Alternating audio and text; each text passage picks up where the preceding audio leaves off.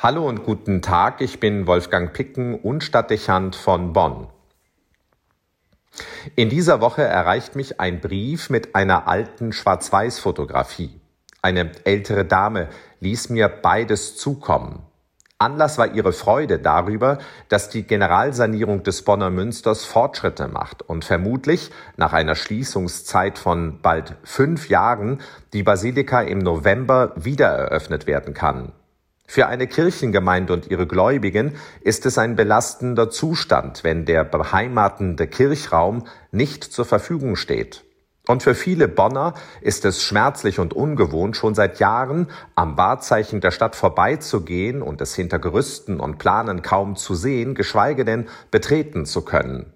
Der Stadt fehlt der geistliche Mittelpunkt und so manchem Christen in der Stadt der gewohnte Ort für Einkehr, Besinnung und Gebet. Manchen lässt das beinahe melancholisch in Erinnerungen schwelgen und mit Vorfreude auf den Abschluss der Baumaßnahmen warten. Das führt dazu, dass ich, wie in dieser Woche, immer wieder Briefe erhalte, in denen dann zumeist auch irgendein Foto zu finden ist. Es sind häufig Bilder, die an Ereignisse erinnern, die im Verlauf des eigenen Lebens wichtig waren und sich als Höhepunkte eingeprägt haben. Die Sammlung der Bilder umfasst inzwischen Fotografien von Hochzeiten und Taufen, auch von Erstkommunionen und großen Festhochämtern, bei denen dicht gedrängt die Menschen in einer festlich geschmückten Münsterkirche stehen. Es finden sich auch Fotos von Requien. Man sieht den Sarg eines Verstorbenen in der Vierung der Kirche stehen, schlicht nur mit der Osterkerze im Bild. Nicht wenige Fotos zeigen Eindrücke vom Kirchraum, verschiedene Perspektiven auf Altäre, dem Hochchor und das Apsismosaik.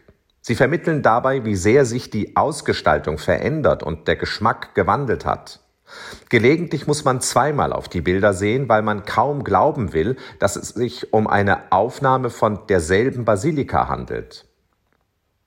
Alle diese Briefe und Bilder der letzten Monate zeigen, welche Bedeutung ein Kirchraum besitzt, weil er mit Ereignissen verknüpft ist, die unvergesslich geblieben sind und weil man mit ihm Momente des Lebens verbindet, in denen der Glaube und die eigene Biografie in eine enge Berührung getreten sind.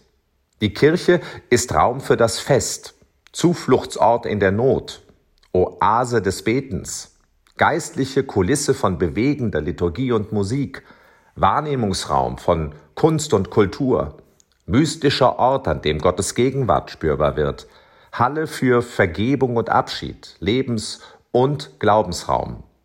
Viele verbinden mit einem konkreten Kirchraum ihre geistliche Heimat. Mich berührt diese Feststellung, wenn ich auf die genannten Bilder und Briefe sehe, zumal in einer Zeit, in der viel über Kirchschließungen und Umwidmungen gesprochen, auch gelegentlich das Abreißen von Kirchen thematisiert wird.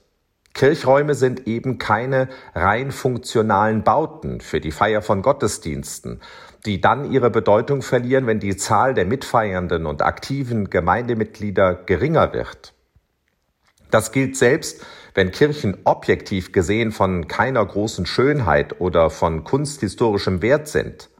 Fast muss es etwas irritieren, wenn Diskussionen selbst innerhalb der Kirche das aus dem Blick verlieren. Das gilt zumal für die katholische Kirche, wo die Kirche immer zuerst auch der Wohnort Gottes inmitten einer Stadt, eines Dorfes oder eines Stadtteils ist. Wir sprechen hier von sakralen Räumen, die geweiht sind und die die aufsuchbare Gegenwart Gottes im Hier und Jetzt symbolisieren. Das ist nicht unwichtig, gerade für die Zukunft einer zunehmend säkularisierten Gesellschaft. Da mag es gar nicht bedeutend sein, ob sie gemäß deutschem Ordnungssinn und dem Perfektionswahn des Denkmalschutzes immer im besten Zustand sind. Nicht selten sind es schließlich die Kosten für Instandhaltung und Betrieb, die man nicht mehr aufbringen kann und will, die zu den Überlegungen von Kirchschließungen und Umnutzungen führen. Auch locken hohe Grundstückspreise für beste Lagen auf dem Baumarkt. Warum aber nicht Kirchen erhalten und sie im Zweifel auch dem Zahn der Zeit überlassen? Wer heute durch viele Länder der Erde reist, besucht wunderschöne Kirchen, die neu Beachtung finden und für das religiöse und kulturelle Leben genutzt werden können, weil vorherige Generationen sie nicht aufgegeben und abgerissen haben. Sie haben darauf vertraut, dass irgendwann das Geistliche zurückkehren wird. Und bis dahin waren sie nur Hinweis und Einladung, auch Mahnmal und heimlicher Zufluchtsort für die, die Gott suchten und hier zu finden hofften. Doch, ich komme zu den Fotos zurück, die vor mir liegen. Es geht nicht nur um Geschichte und zukünftige Perspektive. Bei unseren Kirchräumen geht es um den Menschen im Hier und Jetzt, der mit diesem Gotteshaus sein Leben und seinen Glauben verbindet. Es ist die geistliche Heimat, die man niemanden ohne Not nehmen sollte.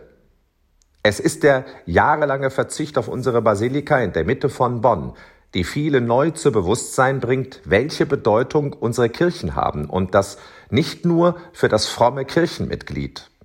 Auch meine Haltung als Pfarrer hat das verändert und den pragmatischen Blick auf Kirchgebäude deutlich verändert. Wolfgang Picken für den Podcast Spitzen aus Kirche und Politik.